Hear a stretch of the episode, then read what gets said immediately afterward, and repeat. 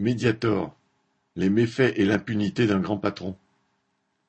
Lundi 9 décembre, s'est ouvert un procès en appel du groupe Servier pour le scandale du Mediator, ce médicament responsable de la mort de 1500 à 2000 patients sacrifiés sur l'autel des profits du laboratoire. L'histoire remonte à près de cinquante ans, quand, en 1976, les laboratoires Servier mirent sur le marché le Mediator avec pour indication le diabète. Chimiquement, c'était une amphétamine qui montra son efficacité comme coupe-faim. Dans les années 1990, tous les médicaments de cette classe, indiqués pour aider à perdre du poids, furent retirés de la vente en raison de leur toxicité pour le cœur et du risque mortel encouru. Seul demeura le Mediator, puisque son indication officielle n'était pas l'amaigrissement mais le diabète.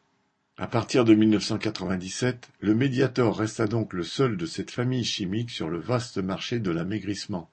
Il continua à être produit, prescrit, vendu et remboursé par la sécurité sociale.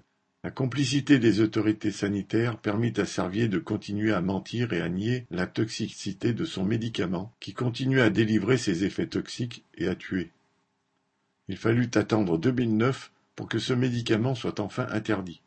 Il fallut surtout pour cela deux années de combats acharnés de la part d'Irène Frachon, pneumologue à Brest, qui avait lancé l'alerte et tenu bon face à Servier et ses soutiens au sein de l'appareil d'État, et face à l'armée d'avocats et autres experts grassement payés par le laboratoire. Pendant trente-trois ans de commercialisation, le Mediator a été prescrit à environ cinq millions de personnes, dont mille cinq cents à deux mille l'ont payé de leur vie. Il a encore fallu douze ans avant que, en 2021, le tribunal reconnaisse que les laboratoires Servier citation, disposaient à partir de 1995 de suffisamment d'éléments pour prendre conscience des risques mortels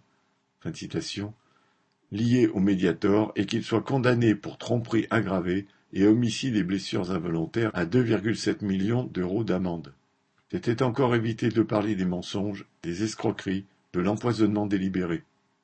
Quant au montant de l'amende, c'était une bagatelle au regard des près de cinq milliards d'euros de chiffre d'affaires de Servier, la même année, à peine 0,05%.